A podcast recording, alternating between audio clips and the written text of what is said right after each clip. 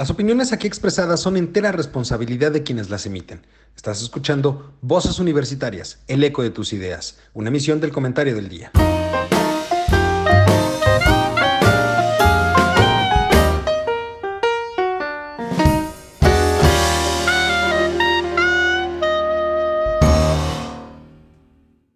Ya estamos en este programa Voces Universitarias, el eco de tus ideas, para tratar distintos temas.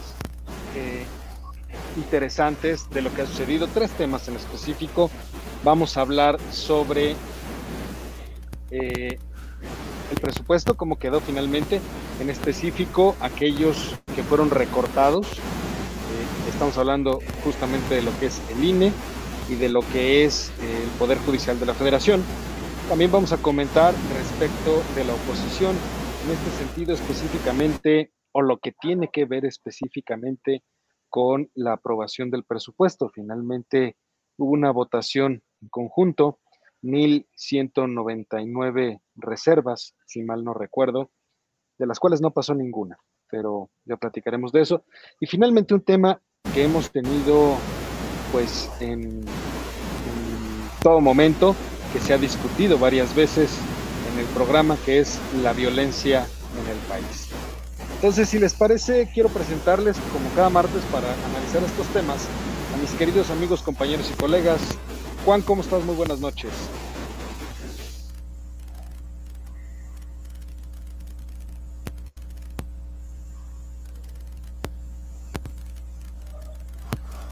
Creo que no te escucho. Juan, ¿cómo estás? Muy buenas noches. ¿Qué es lo que vale? Ok, creo que no nos, creo que no nos está escuchando Juan, pero bueno. Mario, ¿cómo estás? Muy buenas noches. Sí nos escucha, ¿no? Don Eduardo, muy buenas noches. Qué gusto saludarlos, tanto a ti, a Carlos y a Juan. Igualmente, Mario.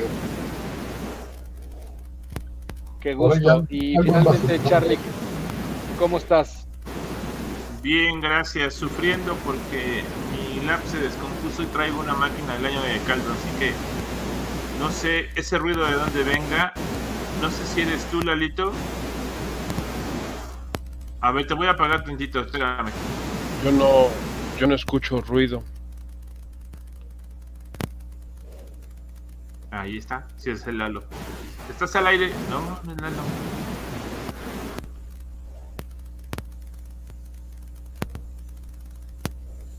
Ok, ya, Ok. vamos, vámonos, Lalito. Sale. Dificultades técnicas que se nos presentan. Sí, ahí está un ruidito interesante. A ver, déjenme desconectar, pero yo no, no escucho ningún ruido. Mm. Ahí está. Sí, parece Se ser que usted, mi querido Conectó Mario. Mario y se fue el ruido.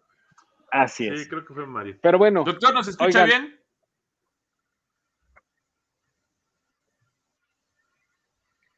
Me parece que no. Juan, ¿nos puedes escuchar bien? No. ¿Sí? Ok. Sí, ah, perfecto. Ah, pero trae mucho retardo. las vicisitudes de estar en vivo. Pero bueno, ¿por qué no empezamos con esto?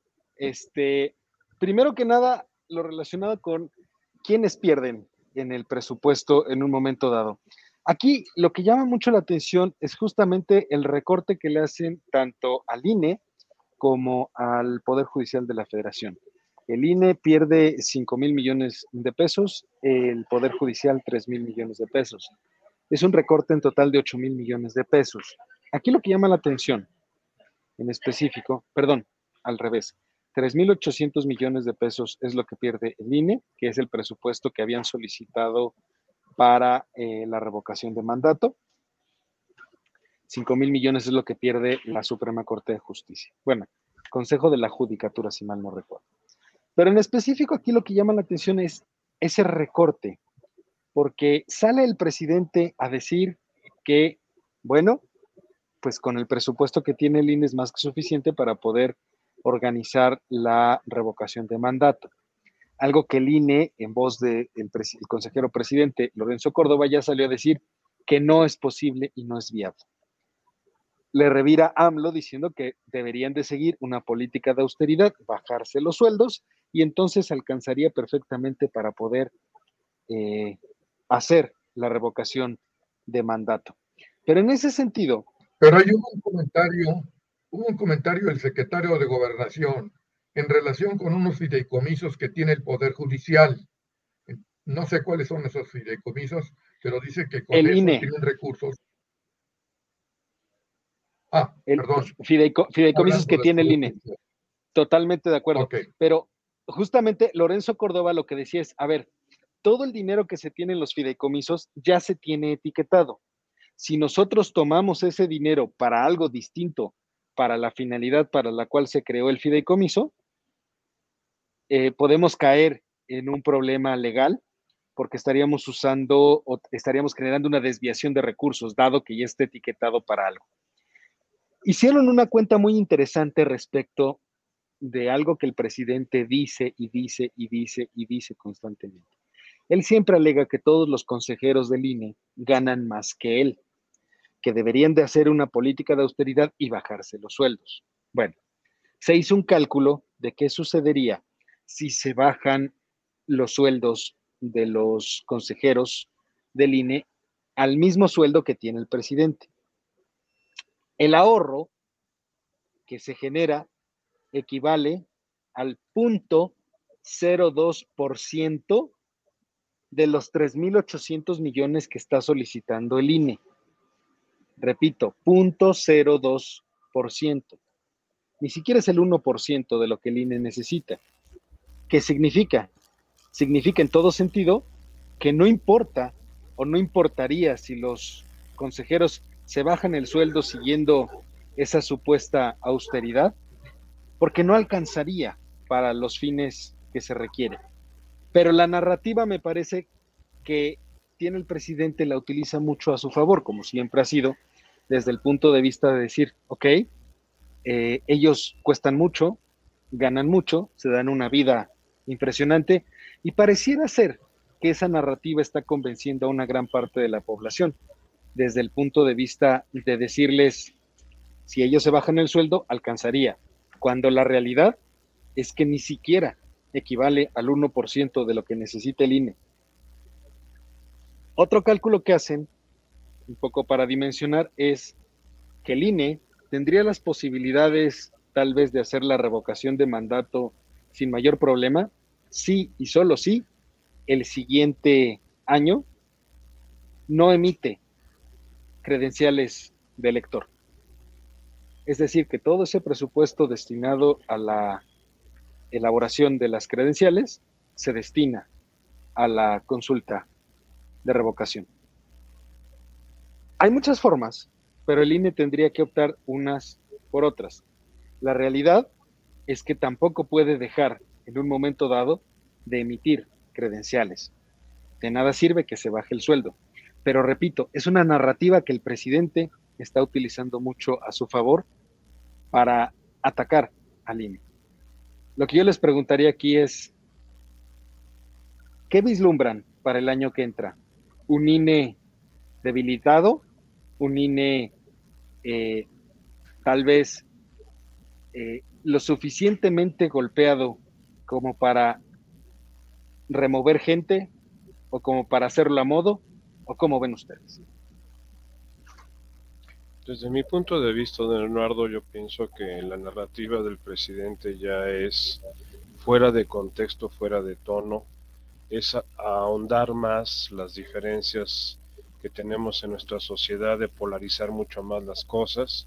Yo no sé cómo le vaya a ir el día de mañana en la reunión en Estados Unidos, que ahorita está volando para Washington, este, porque está poniendo en riesgo la estabilidad del país. Eh, el INE, eh, de acuerdo a los sondeos de opinión pública, es la institución pública que tiene mayor reconocimiento por los mexicanos. Y ahora atacarla de esa manera artera y sagaz, como lo está haciendo el presidente y poniendo en tela de juicio que si ganan mucho, que si gastan mucho, que si beben vinos finos, pues que hicieron en, en Guatemala, ¿no? En Guatemala también fue una una reunión bastante, bastante interesante la que hubo. que uno de los personajes que ya estaba conflictuado con la 4T y que ahora sí que utilizó el viejo adagio de que fue la gota que derramó el vaso, pues fue el caso de Santiago Nieto. Pero yo diría que el presidente ya está en una posición eh, fuera de contexto, haber recibido hoy a los diputados y que lo corearan presidente, presidente, y que le vamos a aprobar su este su, uh, su contrarreforma eléctrica sin ningún cambio de comas ni de puntos como lo hicimos con el presupuesto, pues pequeño detalle. Ahí no van a ser tan fácil porque porque necesitan una mayoría, en este caso calificada, no una mayoría absoluta como el del 50 más 1, que fue la que aplicaron tanto en el presupuesto de egresos como en el presupuesto de ingresos. Eh, se, la ley de ingresos. Sí, o sea, se ufanan de eso, de, llevar al país a, la crisis, a la bancarrota, al divisionismo, pues honestamente es gente totalmente incapaz, inepta, eh, oportunista de las situaciones y que creo que ya es momento de que la gente deje de, ver en, en, el señor presidente a ese Tlatuani, ese guía, ese Mesías, que solamente nos ha llevado durante los últimos tres años a una situación de confrontación social como nunca antes se había visto. Hoy, hoy estaba escuchando la, la, presión que hay contra la UNAM después de los ataques que tuvo en semanas pasadas, regresan a clases presenciales y es un caos, un caos total. ¿Por qué? Porque no estaban preparados, porque no había un plan eh, eh es profeso para recibir a los alumnos en clases presenciales y pero por la presión que había política de que a fuerza, tercera, tercera llamada, pues ¿qué se siente productor de teatro? ¿De qué? Creo que ya es momento que como ciudadanos, como mexicanos, entendamos que esto no nos está llevando a nada positivo. Al contrario, nos está llevando a un escenario bastante, bastante conflictivo.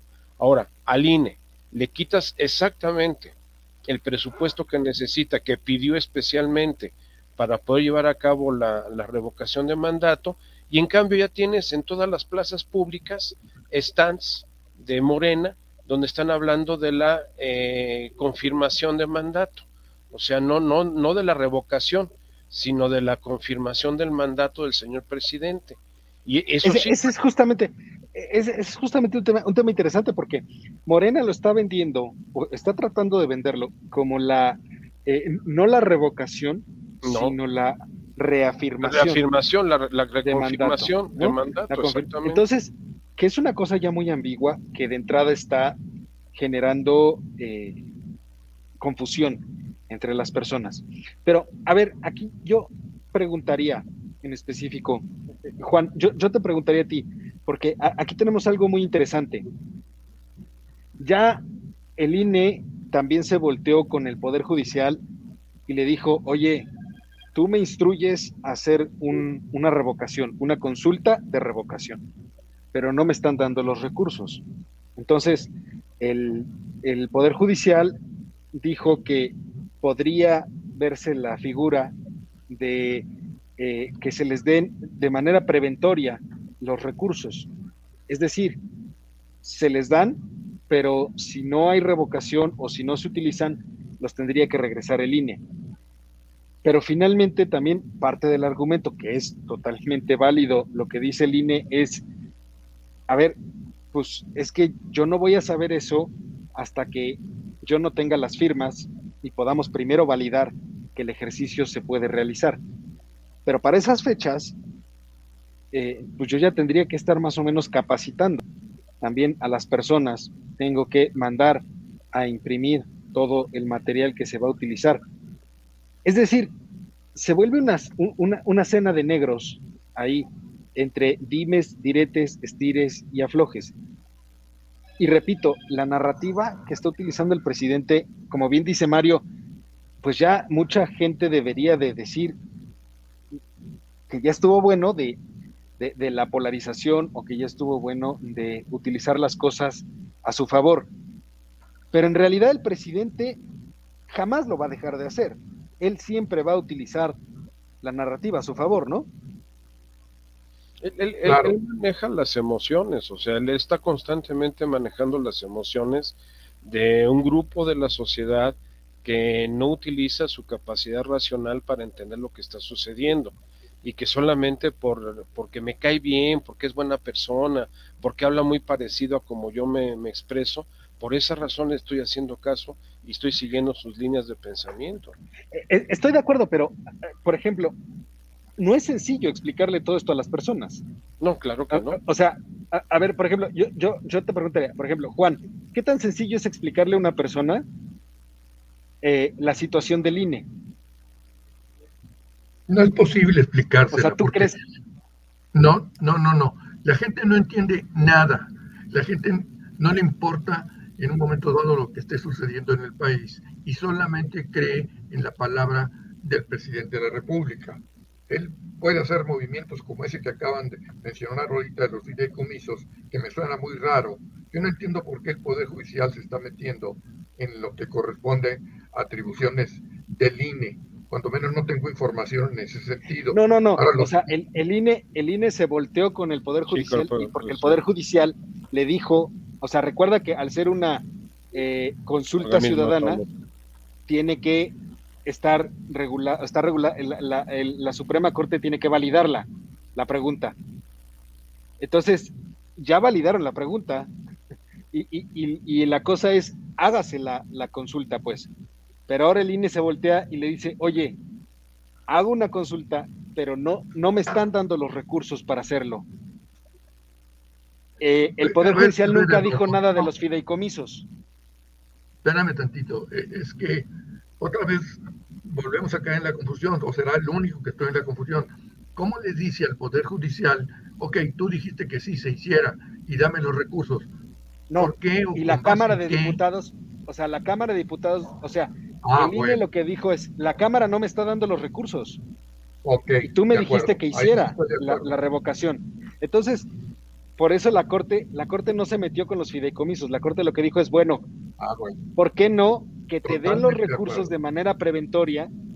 Si no los usas, los regresas. Pero los otros están montados en su macho de que no, no hay recursos y, y- y le recortan. O sea, esa narrativa, y para que la gente pudiera, digamos, exigirla, pues es muy complicado explicárselo a las personas. No es nada sencillo que una persona entienda no, Pa- para ellos, el presidente, si el presidente dice que los consejeros ganan mucho y que se dan vida de lujo, la gente se queda con eso. Y no les interesa otra cosa. Ahí la pregunta, o más bien sería, ¿qué hacer? ¿O qué esperar? No tanto qué hacer, ¿qué esperar de los siguientes meses? Porque esto, a mi punto de vista, lo único que genera es debilitamiento del, del, del INE, se Bienvenido, debilita el INE. bienvenido. Bienvenido. Bienvenido a ese, Es el consejero, es el Ah, consejero. a ese, admi- a ese admirador. Lo, lo- lo único que están haciendo es eh, este, debilitar al INE para después hacer un INE a modo. O sea, si no sale la revocación, es culpa del INE, no es culpa de la falta de recursos. Así como creo yo que es una narrativa, puede sonar retorcida, pero es la misma idea. La culpa no es que no haya recursos, es que es, de las personas que engañan, pensando en los de la padres falta de, de los niños con cáncer. del INE para poder hacer un evento de este tipo, ¿no? Eh, Es, es, no, exacto, pe- pero lo ligo también con el, el mismo discurso de no es que no haya medicamentos, no es que no haya recursos, ese no es el problema. El problema es que la gente eh, los están incitando. Ellos son malos, ellos dicen que no hay cuando no es cierto. Sea, ese discurso de polarización es, es, es lo que Sí, está Edu- haciendo sí, Eduardo, que pero se vamos, debilite todo. el, el problema no está ya, te soy honesto, en, en- en el presidente y sus dichos y, y sus este, comentarios. Está en la población que lo está, lo está aceptando. ¿Qué es lo que quiere la población? Que entremos en un estado crítico, que estemos, entremos en un en estado de, de así que de, de encono total y que nos dividamos este, en facciones eh, como ha sucedido en ocasiones anteriores en este país. Ese es el objetivo de la 4T, volver a generar un conflicto como el de la independencia, el de la reforma y el de la revolución, para entonces estar contentos y felices a ver quién triunfa. Creo que estamos jugando en un, en un ambiente extremadamente delicado y coincido totalmente con lo que estás diciendo. La idea de quitarle presupuesto a, las únicas dos áreas que se les quitó presupuesto fue al Poder Judicial de la Federación y, a este, y al INE, con dedicatoria. y ojo, ojo, la Comisión Reguladora de Energía y la Comisión Nacional de Hidrocarburos van a perder el 80% de su presupuesto. Sí, porque las van, las, eh, según él las va a absorber CFE. O sea, las está perfilando para que, y, y si no pasa la reforma por alguna situación, lo único que haces es que ahora tienes una autoridad sumamente debilitada. Debilitada, debilitada.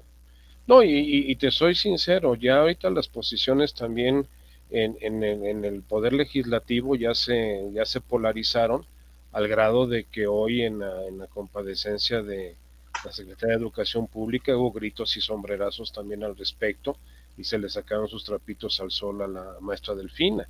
Entonces, eh, vamos a estar viviendo una constante eh, situación de inconsistencia, de falta de rumbo, de falta de definiciones, viviendo a ver qué es lo que se nos ocurre el día de hoy decir en la mañanera, pero pues yo tengo ahora sí que esperanzas puestas en que mañana se aclaren algunas cosas fuera de nuestro país, fuera de nuestro territorio.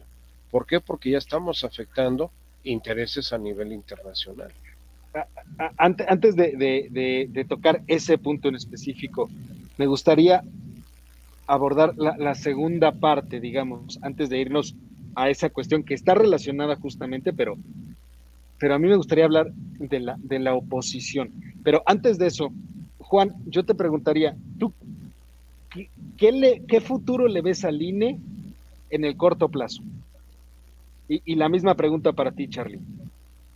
¿Qué futuro le ven al INE en el corto plazo? A ver, mira, este, yo no, yo no creo que Andrés Manuel, digamos, se atreva a desaparecer el INE.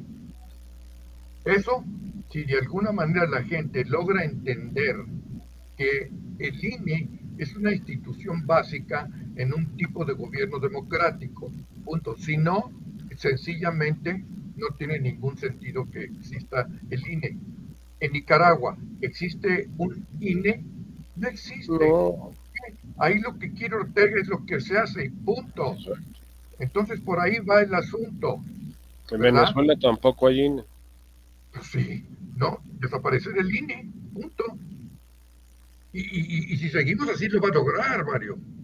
No, no, y es un hecho que lo va a lograr porque además... Y la gente, Mario, perdón que te interrumpa. Sí, sí, sí. La gente no tiene ni la menor idea de lo que estamos hablando. ¿Por qué? Eso es lo triste. Con todo respeto, pues la gente pues es ignorante. Lo, que, lo único que le importa, y vuelvo a lo de siempre, es recibir su lana cuando les dan lo del bienestar o les dan la cantidad que tú quieras y mandes. Y que además haya otras cosas que él menciona que ya se hicieron y no se han hecho. Pero la gente está ignorante en el sentido o quiere, pasa por alto, y ese es un tema que vamos a tratar. Por ejemplo, ¿qué pasa en Zacatecas? Ah, pues mataron a 12. Bueno, pues, ok, los mataron, ya. Y luego, y luego en Guanajuato matan a diario, va a tiro por, por día. ¿Le importa a la gente? No le importa más que a los que están viviendo la situación. Efectivamente, don Juan, totalmente coincido contigo. O sea, hemos llegado a un grado de indiferencia social, de, que ya no nos escuchas, ya, no hay matanzas en el país, pues no, ya no hay matanzas, porque matar 12, 15, 25 personas en un solo evento, no importa, pues qué importa, es que estaban metidos ahí, eran malandros, eran malandros, eran gente que, que, que la debía. Son ajustes de cuentas, y esa es la única explicación que dan. Hay una cosa más grave, Mario. Por ejemplo, mañana va a haber esa reunión y lo que sea, y yo me pregunto, el jueves. ¿Estará enterado? mañana, este mañana va a estar haciendo otras cosas. La reunión es el jueves. Bueno, en la reunión se enterarán de lo que este tipo hace en su país? Yo me pregunto, ¿Saben cuántos muertos hubo por la pandemia? Y si lo saben, pues mm, se hacen tarugos y, sencillamente no le ponen la... No, no, pero si, si tú ves los portales de, de los órganos de inteligencia de Estados Unidos que están abiertos en Internet, por ejemplo la CIA, el Facebook de la CIA está abierto, igual del FBI, este, te dicen santo y seña de todo lo que está pasando aquí en México y abiertamente, o sea, no lo tienen ni siquiera clasificado. Por eso, ¿pero de qué sirve de que esté enterado Biden, por ejemplo? De que ahorita sí ya, eh, ¿cómo te diré? A Biden no le preocupa que maten a 50 mexicanos, eso no le preocupa a Biden. A Biden lo que le preocupa es que le toquen las inversiones de las empresas norteamericanas en México, que no le garanticen eh, la seguridad jurídica y física de las inversiones y de los inversionistas que están aquí en México. es que, a ver, justo, el, tema central de la, de la reunión que va a haber el jueves es justamente eso, que, a ver, para empezar, y, lo digo con todas sus palabras, ¿eh? Andrés Manuel es un pinche agachado. Ah, sí, sí. Tal cual, ¿eh? Y lo digo con Cuando siente poder encima se dobla. Se enoje quien se enoje. se dobla lo digo con todas sus palabras por una razón. Él siempre dijo, no, yo no viajo esas cosas, yo no voy, porque, a ver, estando en Nueva York, bastó con que Biden dijera, por cierto, la próxima semana nos reunimos los jefes de Estado de América del Norte en Washington presencialmente. No tardaron ni 24 horas en que la Cancillería confirmara el viaje. ¿eh? Estaba confirmando, claro. Es que no, no, no le preguntaron si quería. Ahora, mi duda es, ¿le van a jalar las rejas? Definitivamente, Eduardo, yo, pienso que ahí no, no, hay duda. O sea, el, señor... ¿Y hará caso? Viajes? Perdón, Carlos, ¿sí? ¿Y hará caso? Pues una cosa es que haga... las orejas y la otra es que digas, bueno, una, él podrá venir y decir su, su, versión que quiere en la mañanera, de que los puso en orden, como que eh, en, la reunión en Escocia le copiaron su modelo de Sembrando Vida y que ahora el mundo entero va a reforestar el mundo gracias a Sembrando Vida. Él podrá platicar la historia que quiera, pero en los hechos van a ser situaciones muy distintas. Ahora, ya esta, esta reunión sí es de tomarse en consideración por lo que tú acabas de mencionar, Eduardo, no estaba contemplada. No había previa, este, vamos a decir... Que, yo recuerde, que yo recuerde, jamás se había dado, jamás, ¿eh? Se había dado una reunión convocada por el presidente de Estados Unidos de manera tan inmediata.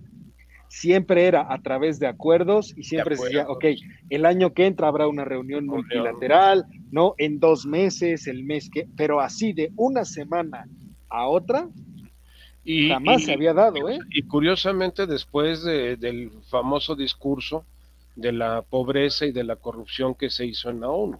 O sea, como que siento que fue el, el, así que la gotita que derramó el vaso y que yo no sabes qué, hay que mandarlo llamar y hay que ubicarlo. Porque lo ubicamos o se ubica o lo ubicamos. ¿Por qué? Porque está poniendo en riesgo. No es lo mismo defender el suchate que defender el bravo. Son, son... justamente, eso, eso me lleva, eso me lleva al, otro tema que, traía, que teníamos ahí, que es la parte de la inseguridad que ya mencionaba Juan. Porque finalmente, lo que sucede debajo del río Bravo, entiéndase lo que sucede aquí en México, sí. es un tema de seguridad nacional para Estados Unidos, por dos situaciones. No solamente por la cuestión migratoria y de, y de frontera que tenemos con ellos, la cuestión literalmente de narcotráfico, armas, droga y demás, sino también es una cuestión de seguridad nacional para ellos la cuestión económica. Sí, Lo que está sucediendo ya aquí, las reformas, lo que quiere hacer, desaparecer autoridades, desaparecer al INE, ya llevábamos mucho tiempo diciendo que Estados Unidos no lo iba a permitir, pero no se había visto claro. Ahora, como que se empieza a ver un poco claro la mano de Estados Unidos, ya empieza a haber preocupación real de lo que sea que puede que pueda hacer Andrés Manuel.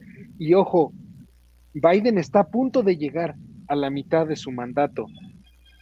Si no arregla esto ahorita, le va a costar la Casa Blanca a los demócratas. Yo te voy a dar un dato. Hoy en la mañana, hoy en la mañana, en la mañanera, el señor presidente que dice que no le gusta meterse en los gobiernos de otros países, en elecciones de otros países, amenazó con balconear a los congresistas y senadores norteamericanos que estuvieran criticando la política de México. Eso lo acaba de decir hoy en la mañana. ¿Por qué no dijo nada sobre Nicaragua? ¿Por qué no dijo nada sobre Venezuela? ¿Por qué no dijo nada sobre el conflicto que hubo el fin de semana en Cuba? Ahí sí, ahí sí no quiere intervenir en el gobierno, en otros gobiernos, pero el día de hoy se refirió tanto a congresistas como senadores norteamericanos como que los va a balconear. ¿Quién? Ah, y con ese, con ese término, los vamos a balconear aquellos que están en contra de los intereses de, México. Charlie, eh, ¿tú, cómo, ¿tú cómo ves? ¿Qué, esperamos de esa reunión? Ah, fíjate que estaba haciendo cuentas y tiene 11 meses que entró Biden al poder. 11 meses. Yo pensaba que esta reunión se iba a dar el año que entra, ¿no? Ya que el señor ha hecho su revisión completa. Este, primero nos mandó a su gente de seguridad, nos mandó a Kamala Harris, ¿no? Su, su, su, vicepresidenta. ¿no? Primero nos mandó a, todo el grupo y a todo el equipo de seguridad nacional. Nos lo mandó primero, dos veces, dos, veces nos lo mandó. ¿Sí? Y ahora no le dio opción, le dijo, te veo en Washington. Este, algo está mal, algo tiene que corregir, algo vio que no le está gustando. Entonces, pues la verdad no sabemos cómo va a salir. Yo creo que su discurso de hace ocho días, que no estuve, y el programa estuvo muy bueno, por cierto. ¿Y se acuerdan que les dijimos que iba a hablar de corrupción? Sí. Pues no se quedó con las ganas, se habló de corrupción y habló de neoliberalismo y habló de de abrir su fondo económico para el mundo entero como lo hace en México y, que se lo regresaron, ¿no? Finalmente China y Rusia dijeron, no hay, no hay manera. Este, creo yo que, que sí lo van a regañar, lo van a regañar feo. Que haga caso, eso es algo que no lo sé, fíjate. No lo sé. Si se vaya a poner refriego o vaya a decir, no le entro. ¿Lo creen? Juan, ¿tú, ¿tú cómo lo ves? ¿Qué esperarías de esa reunión? ¿Se va a apaciguar o se va a, recrudecer sus acciones? Él va a seguir en lo mismo. Él va a seguir en lo mismo de la idea de lo que tiene, que más bien de lo que quiere hacer. Pero yo insisto, digamos, Biden, Biden básicamente, este, se supone que debería de ser el más preocupado, porque a Trudeau no le interesa mucho, y Trudeau inclusive, lo sabemos, ya ha tenido roces con, con, Andrés Manuel. ¿Por qué? Porque hay miles de kilómetros de, diferencia, ni me importa que hagas caca al país. a mí no, me importa. Aparte, déjame decirte, Juan, que Biden, este, Trudeau está feliz por la actitud que ha tomado México y el presidente López Obrador, de que todas las inversiones que vienen de Asia, que se están reconformando las cadenas de suministro, se están yendo a Canadá y no están, no están llenando a México. Ahí está la, llegada natural. O sea, Trudeau no, Trudeau dice, no, pues que siga, que siga haciendo su escándalo este señor. ¿Por qué? Porque de hecho fue capitalizando. Fue lo que le valió la reelección. Recordemos que Trudeau se acaba de reelegir prácticamente hace un par de meses. Y le valió por el crecimiento que han tenido y el manejo tan, tan eficiente que han tenido de la pandemia. Eh, si escuchamos noticias internacionales, Canadá hace mucho rato que no se menciona por situaciones de COVID, ni situaciones de crisis financiera, ni situaciones de crisis económica. Lo que acaba de indicar Carlos, este, perdón, Eduardo, de que eh, lo, último que supimos de Canadá fue la reelección de Trudeau, y eso fue hace cuatro meses. ¿Por qué? Pues están calladitos, están jalando todo lo que México está dejando ir por las impertinencias y las estupideces de este señor. Y yo siento que ahí es donde ya brincó Biden. Ahora, Biden, eh, ojo, traía el hijo atorado con lo de Afganistán. Lo de Afganistán no fue cualquier cosa. Le quitó casi 15 puntos de popularidad y de aceptación en Estados Unidos. Eh, tiene, tiene tiene problemas más importantes Estados Unidos que México, pero la cuestión en la cuestión económica México juega un papel muy importante. Y ya el simple hecho de todo lo que está pasando ahorita le va a empezar a generar un problema, sobre todo consideremos que le acaban apenas de aprobar a Biden los recursos necesarios para su paquete de reconstrucción, de reconstrucción, y, de reconstrucción económica. Entonces, necesita afianzar al principal socio manufacturero, que no es China, que somos nosotros, pero la reforma eléctrica y otro tipo de acciones que se están tomando, aunado a lo que decía Juan, hoy hay 20 muertos acá, hoy hay 50 muertos allá y 40 por acullá, está generando un clima de incertidumbre económica sobre el país muy importante. Ojo, el presupuesto que se aprobó tal cual, y lo he mencionado en los últimos tres programas, está hecho con base a las previsiones de crecimiento que dio la Secretaría de Hacienda. Que no se van a cumplir. Que no se van a cumplir. No vamos a llegar al 6.1. si acaso nos quedamos por mucho en el 5%, por mucho. A ver, Eduardo, te doy ese diferencial, ese diferencial hay que cubrirlo con deuda. La ANTAD, acaba de decir el día de hoy que el número uno de ventas en, el Buen Fin fueron los abarrotes. O sea, la comida. La comida fue, fue el número uno de las ventas y el segundo lugar, los electrodomésticos. Olvídense de electrónica. lo que nunca que no había sucedido antes, Mario. Efectivamente, don Juan. Y que aparte la gente compró abarrotes a meses sin intereses. Que es una tontería. Es una, una, de las cosas más estúpidas que puede hacer uno. Lo que eh, tú compras a meses sin intereses, lo que va a sobrevivir eh, una vez que termines de pagarlo. Imagínense, compro un kilo de jitomate a seis meses sin intereses y me lo acabo en una semana y los próximos seis meses voy a seguir pagando. ¿Pero por qué? Porque las economías familiares están muy deterioradas. El, tercer trimestre del año fue desastroso. O sea, julio, agosto y septiembre estuvo para llorar. Lo que no habíamos tenido en, el último año. Y Oye, Mario, déjame decirte una cosa. Perdón que te interrumpa. ¿Estás pensando que en todo caso la gente se está abasteciendo porque a futuro va a haber falta de ese tipo de, elementos? Ya hay rumores, ya hay rumores, don Juan. Efectivamente, ya hay rumores de escasez. Ya hay rumores de escasez. Hay, hay rumores de escasez y ojo, también hay rumores de, un repunte de la pandemia que nos ah, puede llevar de nuevo al semáforo rojo a mediados de febrero y tal vez también mucha gente lo que está haciendo es abastecerse, adelantándose al periodo otra vez de, encierro. Europa ya volvió a cerrar.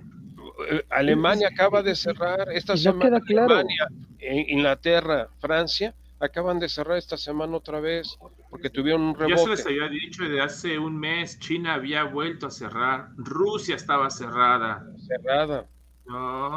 Ah, sí, pero hoy, hoy abrimos la FESA Catlán y fue eh, la hecatombe total. Y se los digo porque está por aquí el rumbo de la, de la casa de ustedes. Y bueno, era, era parecía que había manifestación ahí en la, en la FESA Catlán. Porque todo, todo mundo fue y todo mundo diciendo que qué bueno que regresaron. Ahora, sin guardar las medidas de seguridad en higiene, sin usar cubrebocas, sin la sana distancia, o sea, es nada más porque el señor dijo ya y, le puso un calambre a la, UNAM y entonces la UNAM cedió. Quieren ahorita armar una mesa que convoque la Secretaría de Educación Pública, una mesa de análisis sobre la UNAM. ¿Qué tiene que ver la Secretaría de Educación Pública con la UNAM? Por eso es autónoma. En eso consiste su autonomía. Sí, no tiene nada que ver ahí. Ninguna autoridad educativa puede intervenir en, en, en la UNAM. Entonces, estamos jugando, el día de hoy el señor López Gatel, ya, ya, no, ya no estén dando lata, ya vamos a vacunar a todos los chamacos. Bueno, ahorita nada más abrieron el registro para 15 y 17. Pero estaban pidiendo que desde 12, y no, el señor salió efectivamente de 15 a 17. ¿Por qué? Porque los de 15 a 17 van a tener 18 en el 24 y pueden votar. Piensa mal y acertarás. Piensa, por ahí. lo, lo que no suena legal suena metálico. Entonces, eh, aquí estamos haciendo exactamente lo mismo. O sea, ¿por qué de 15 a 17? Porque pues, son los que van a cumplir 18 años y van a tener credencial de lector en el 24. Y van a estar registrados en el SAT. Además, vas a tener tu RFC obligatorio Además son los que van a estar registrados en el SAT, ¿eh? en el. SAT. Y, espero que de, de- de las dádivas que les dan, también les cobren impuestos, ¿no? Les va- van a estar recibiendo este, los apoyos. de- Fíjate que esa es un- una duda, una duda que yo siempre he tenido. Porque al presidente le encanta contabilizarlos como puestos de trabajo, como puestos de trabajo. Pues, lo cual indica que es un ingreso. Por lo tanto, deberían de estar pagando impuestos sobre estar- ese dinero. Exactamente. Entonces no entendí. No, pues, Pero bueno, eh, este, lo que ¿qué les quisiéramos parece? entender eso. ¿qué les parece si vamos a un corte? Y Adelante. regresando, me gustaría que hablemos o nos metamos a hablar de la oposición. Porque ahorita ya quedó claro que no les está alcanzando. Ni siquiera yendo en bloque, en bloque completo, ¿eh? No, Pero pero, quieren- o- pero pusieron en equilibrio a la, a la autorización. Fueron 270 contra 220. O sea, Pero no les dio. Pero no les dio. No, E- ese, no les ese es el tema. sabemos es que el no tema. les da. La calificada no les da.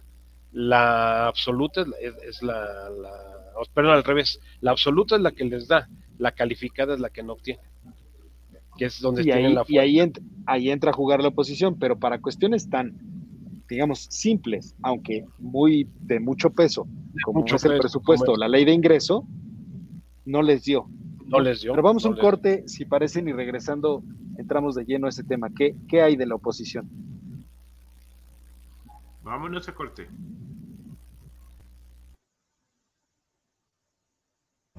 Ya estamos de vuelta. A ver, ahí va la pregunta. Charlie, ¿quién es la oposición? ¿De quién?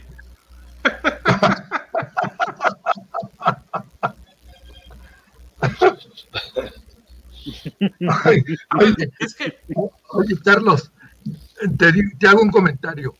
Desde que inició esta serie de programas con cuestiones de carácter político, siempre pensábamos y mencionábamos que la primera oposición que podía tener Andrés Manuel era la población. Después pensamos que los medios de comunicación de alguna manera servirían de algo para crear una oposición, una oposición, perdón. Entonces ahora resulta que pensábamos que los diputados podían ser, o más bien el Congreso podía ser una oposición, y resulta que tampoco. Entonces, no hay oposición Es desde mi punto de vista. no la vemos. O sea, tú ves al. PRI que brinca de aquí, de aquí brinca de allá. Hoy está con Morena, mañana está con el PAN. Hoy va solo, hoy le pegan, hoy se agacha, se esconde. Este, el PAN eh, que empezó muy bien eh, con este Anaya que estaba haciendo un trabajo eh, co- cochinón, pero estaba haciendo algo y de pronto le sacaron sus trapitos al sol y este, en vez de quedarse en el país a enfrentarlos, ¿qué hizo? Corrió. Y eso no habla muy bien de él. Y entonces, ¿quién es su posición? Te puedo decir que pueden ser los mismos morenistas. Ajá. Pero Ah, ahorita, como estamos en temporada de, de campañas, en temporada de buscar un huesito, pues a lo mejor te echo la mano y te ayudo y luego a ver qué me toca. No tenemos oposición en este momento en el país. No, no Yo la no hay, lo veo punto. Yo no la veo, porque las votaciones se ha dado. Ahora se saca a hacer valer el argumento de la famosa, este, de la oposición calificada y que la votación amplia y todo esto. Yo les digo una cosa, aún en la cuestión de la energía eléctrica, la oposición no va a servir para nada. Así, así de pesimista estoy yo. O sea, tú yo- sí ves que pase la reforma sin problema. intereses de los norteamericanos. Punto. No, No yo no, haber yo no, yo no, no comparto ese punto de vista. ¿eh? No, la reforma no va a pasar como él la, como él la manejó. O sea, como él quiere, no, no va a pasar. Tal vez sí pase una reforma, pero con una serie de adecuaciones. Porque también hay que ser honestos, ni tanto que alumbre al santo, ni tanto que no que lo vaya a quemar. O sea, la, la situación actual sí tiene una serie de situaciones que no están debidamente manejadas. O sea, también les dejaron el, el, el, este, encaje muy ancho y se dejaron ir sobre de ello también las empresas privadas. Y en particular, y ahí sí coincido con el presidente en las pocas cosas que coincido con él, con Iber, Iberdrola. Iberdrola sí se repartió eh, la tajada muy grande con la cuestión de la reforma eléctrica como se planteó originalmente. Ahora, de que va a haber modificaciones, sí, sí va a haber modificaciones. Hay que regularla. Además, todo es perfectible. No quiere decir que lo que tenemos ahorita es, lo, ideal, lo maravilloso, ¿no? Hay que, hay que corregirlo. Pero tampoco la idea de que eh, CFE se convierta en un organismo autónomo del Estado y que ni siquiera el gobierno puede intervenir en, las decisiones que tome CFE en cuestión de energía. Entonces, es, esa reforma no va a pasar. Me imagino que lo que hemos platicado en la primera parte, la llamada de atención que viene de Estados Unidos ahorita es sobre esa línea. Ese y otras, otras muchas cosas de que quieren eh, ahora sí empezar a estabilizar el país. ¿Dónde veo yo curiosamente la oposición al actual, a la, a la actual 4T? En el INE. El INE se está convirtiendo en el órgano de oposición al, al, gobierno. Se está volviendo en el dique de contención ciudadano de las acciones que están queriendo eh, cometer arbitrariamente el, el, actual gobierno sin respetar a ningún tipo de arbitraje. La y fíjate qué curioso. De, de Lorenzo fue excelente. ¿eh? Fue, fue muy buena, la, pero, pero, fíjate que algo muy curioso. Y, y, y ahí, Juan, tú, eres, tú, tú, le has dado mucho seguimiento a eso. Y, pero pero no debería, eh, llama la atención que sea el INE el que se vuelva un contrapeso cuando en realidad la principal, el principal organismo autónomo que debería de estar sirviendo como oposición en mucho de lo que sucede en la 4T es la Comisión Nacional de Derechos Humanos. Sí, pero, ¿no? pero, pero tu amiga Rosario Piedra brilla por su ausencia. No, no, no, es una piedra es una piedra y como tal no, no existe. Ese es el problema con ¿No la has comisión. escuchado en estos Nada. últimos meses no has escuchado nada de Nada, nada, nada, nada, en absoluto. O sea, desde que llegó, desde que la sacaron de las oficinas, que le abrieron el refrigerador y le sacaron los cortes de carne y todo el escándalo que se hizo, o sea, desde que ella llegó a la comisión, la comisión desapareció totalmente de los, de los medios de comunicación. A, a, ver, aquí, aquí una, pre, un, una, perdón, aquí una pregunta para ti, Juan, que, que, es el que, el que dio el tema justamente de la violencia en el país. Sí. ¿Tú consideras que justamente la, la desaparición de la Comisión Nacional de Derechos Humanos es parte de lo que ha impulsado los niveles de inseguridad que tenemos hoy en día? Porque finalmente ellos también se metían al, al, apoyo a víctimas. Por supuesto que sí. Y además, fíjese qué curioso. Hace relativamente poco el presidente acaba de estar en Michoacán y estaba garantizando la seguridad en el Estado. Y ahí viene el primer brote de estos grupos de gente armada y demás, y donde en primer lugar hubo más muertos. Entonces, digo, por favor, yo creo que piensa que bueno, no piensa, sabe que está hablando eh, con puros estúpidos, esa es la mera verdad. Sí, ahí está. Como decía Carlos. Le entró Zacatecas. Y luego Guanajuato, que como les lo han seguido ustedes también, lo han visto, en Guanajuato es a tiro de, ya no es a tiro por, por día, no, ya son a tiros por día. Cuando por no día. son cinco, son diez o son quince. Punto. No, y ahorita y ahí no entra la...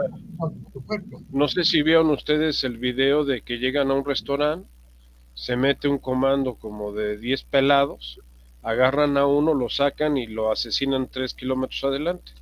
Sí. ¿Y quién dijo? Sí, sí, ¿Y quién dijo? ¿Hay, hay que hacer algo? Absolutamente nada. Ahora, eh, es, ese es, ese es el, la violencia, vamos a llamarle, del crimen organizado. Pero la violencia del crimen que está en las combis, no hay día que no haya asaltos en las combis, ya, ya lo suben en, en, las redes sociales como si fuera parte del show del día. De mira cómo asaltaron el día de hoy la combi que iba de Cautitlán a Tlanepantla, la de Tlanepantla a Naucalpan, o la del pues tan, tan, fácil como la estadística, la, estadística que di hace un par de meses no se ha modificado, ¿eh?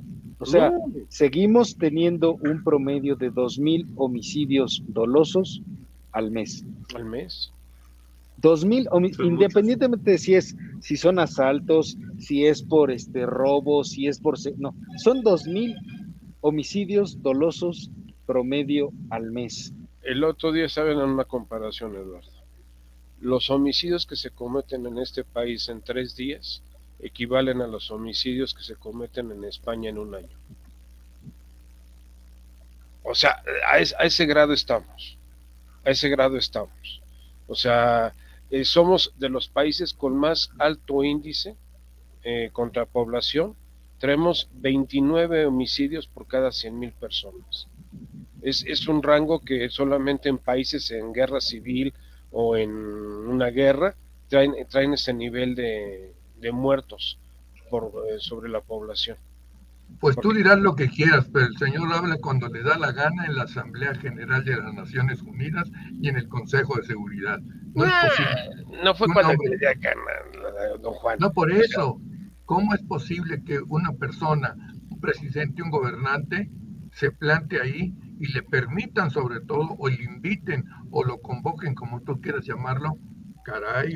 No, no lo convocaron, eso, eso fue todo, el, ahora sí que gestión de Juan Ramón de la Fuente para hacer lucir al señor ahí y llevarlo a la tribuna y todo esto.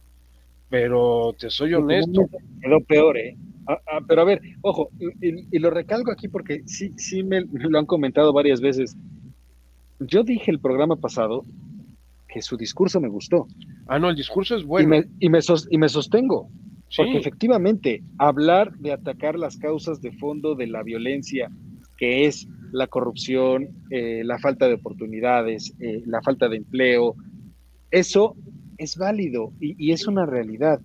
El problema está en que no lo sabe hacer. No. O sea, va a dar el remedio, pero no no sabe cómo aplicar el remedio. va, a dar un remedio que es imposible, Eduardo. O sea, dime qué fortuna, qué riqueza aguanta un impuesto cada año de 4% sobre tu valor patrimonial. No, no, no, no hay riqueza que aguante eso. No hay empresa que aguante eso. La, la, la, la truenas a los primeros 3, 4 años. O sea, el señor habló de cifras alegres que ahora, ok, va un fondo, Ahí está el, billón, el trillón de dólares, como dijo él. Ok, ¿y qué vamos a hacer con él? ¿Se los vamos a dar como él da las dádivas? Eso no sirve de nada. Eso, eso no nos saca de apuros. Si me dijeras, eso va a servir para crear fuentes de trabajo, para crear inversiones, para hacer infraestructura, para que la gente ahí trabaje y encuentre una forma productiva de desarrollarse, te la compro. Es, mira, sí, por supuesto, pero, o sea, lo que él planteó es el New Deal. Lo que planteó fue es el New Deal de, de Roosevelt. Nada más que hay una gran diferencia. Ni, siquiera el New Deal. porque el New Deal cuando menos tenía una estructura. ¿Y funcionó? Eh, eh, eh, esto no, lo tiene. esto no lo tiene. Pero a ver, un poquito pensando en esto, pero también volviendo al tema de seguridad, mi duda es, ¿por qué la oposición la, oposición se está concentrando, por lo menos yo así los veo, se están concentrando en apagar los pequeños incendios o los pequeños infiernitos que hay, que empiezan a surgir por todos lados. ¿Por qué la oposición no agarra y pone eh, eh, sobre la mesa una verdadera discusión tal vez del tema de seguridad? o sea, se están yendo por los temas. No, la oposición está vacía. Ve lo que acaba de pasar con Marco Cortés, de que dijo, no, pues ya para qué le entramos a las gobernaturas y las vamos a perder. Declaración del, del presidente de un partido que es la segunda fuerza política del país. que diga ya, ¿para qué, para qué le entramos si las vamos a perder? O sea, eso, eso no es oposición. O sea, PRI, PAN, todavía te diría que la mejor, eh, la oposición que se está gestando es Movimiento Ciudadano. Movimiento Ciudadano trae más, más coerción de partido que PRI y PAN. Estoy de acuerdo contigo. Está haciendo más movimiento ciudadano. Sí, no, no. Este, este muchacho de, de, de Nuevo León, Samuel García, ha salido pues, un rockstar y está haciendo las cosas bien a su estilo, bronco, rudo, norteño, como tú quieras y mandes, pero está funcionando. Y tienes un personaje que está calladito y que no ha hecho mucho ruido, pero que está trabajando muy bien, que es el hijo de Luis Donaldo Colosio. Y tienes Alfaro en Jalisco también. Y tienes Alfaro a Jalisco, que a ese le están pegando con todo. O sea, Jalisco pero ha aguantado. Ah, no, y la, y la, ha sabido manejar pero ha aguantado. bien. O sea, yo veo más a Movimiento Ciudadano en, este, en el 24 como, uno, como una fuerza política real que a PRI y a PAN, ¿eh? PRI y PAN ya están muy desgastados. Ya, ya ni siquiera me refiero a PRD, ¿no? O sea, ya, ya, ya ese ya lo eliminamos totalmente de la jugada. O sea, Pero... sí, y, sí, sí, verían ustedes que la oposición se vuelva, o mejor dicho, ¿verían ustedes que alguno de los desairados de Morena caiga en las filas de Movimiento Ciudadano para una candidatura? Yo veo un rompimiento en la presidencial que se va a dividir en tres, que ya están, ya están tres previamente cantados, que es Marcelo, que es Monreal y que es Claudia Sheinbaum. Claudia va, a estar arropada por, por Morena y por el presidente, y los otros dos van a tener que ir a buscar a ver quién nos, quién nos arropa. Y ahí es, donde, ahí es donde va a venir el verdadero rompimiento. ¿Por qué? Porque Morena tiene el mismo origen que tuvo el PRD, son tribus. Son sí. tribus, y, y, tú lo decías muy acertadamente, don Juan, van a los intereses y conveniencias que tengan. Ahorita van a aguantar, ¿por qué? Porque hay en juego puestos de elección el próximo año. Pero cuando venga la grande, se van a, se van a empezar a alinear en diferentes formas. Ahorita en, en toda esta eh, discusión parlamentaria, ok, el Senado no tiene nada que ver, es función exclusivamente de la Cámara de Diputados. Pero Monreal estuvo callado. Monreal ni, ni opinó que estuvo bien ni que estuvo mal simple y llanamente se mantuvo al margen. Marcelo. No sé por qué, fíjate, no sé por qué, pero yo presiento que Monreal podría pintar para irse a Movimiento Ciudadano. No es difícil, conoce muy bien a, a Dante de para, bus para buscar justamente la candidatura si es que Morena se la niega. Porque a Marcelo es más fácil que lo vuelva a jalar el PRD y traten de arroparlo en la coalición en dado caso, que a Monreal. Pero Nada Monreal ese, sí podría sería a ver un escenario a Movimiento Ciudadano. En donde el poder estaría no en el presidente, estaría en el INE.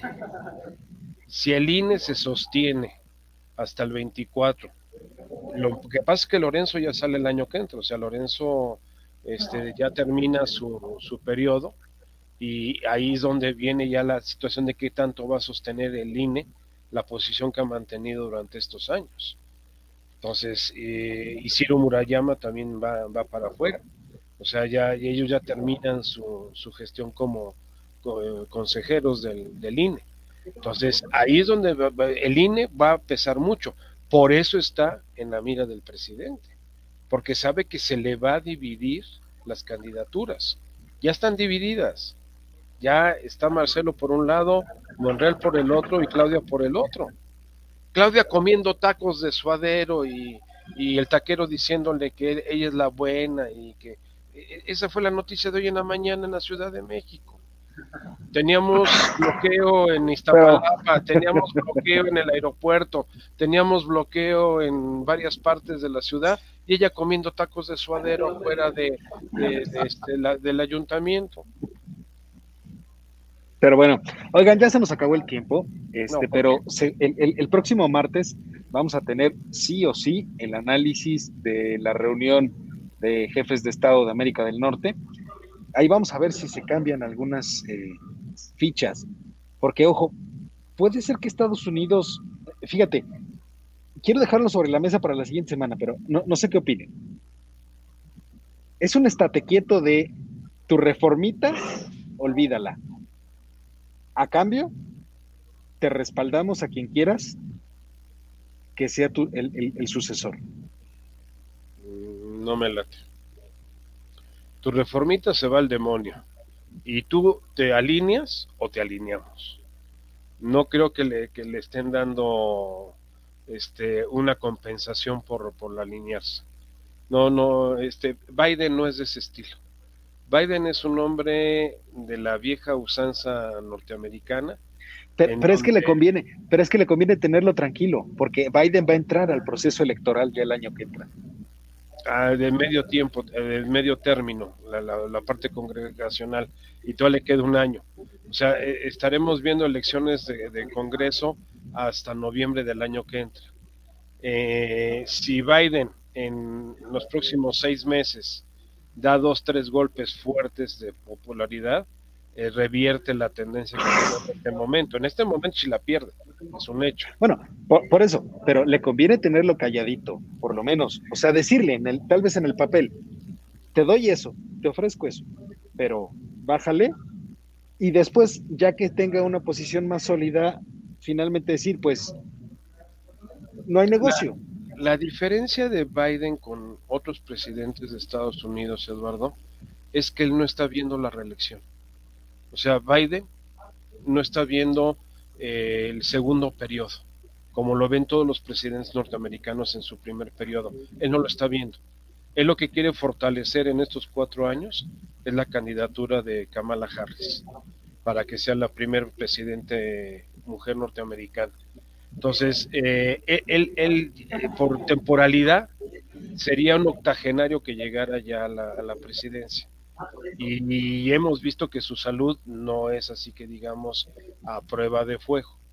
Entonces, para, para mi punto de vista, Biden está trabajando para asegurar la candidatura de Kamala Harris y no está pensando en la reelección. Entonces, por eso no le importa tanto los, los puntos en contra que tiene en un momento determinado. Pero quiere Pero bueno, un pues- muy armado. Ya platicaremos de, de esto para, para la siguiente semana. ¿Alguna última reflexión, Juan? Ya conocen mi posición con respecto a la oposición.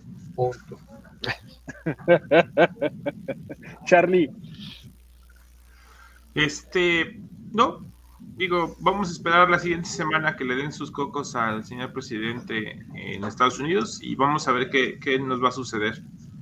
Y yo no había escuchado esos rumores de que, de que regresemos en febrero, sino que regresábamos en enero a semáforo rojo. La semáforo rojo. Mm, yo diría que nos va a pasar lo que el año pasado, ¿eh? que la última semana de diciembre aventaron el rojo. ¿Por qué? Ajá. Porque la laxitud que tuvimos esto, este mes de noviembre, con los eventos de los días de muertos, el evento de la Fórmula 1 y lo que viene este fin de semana con el evento en el Zócalo, señores, preparémonos, preparémonos.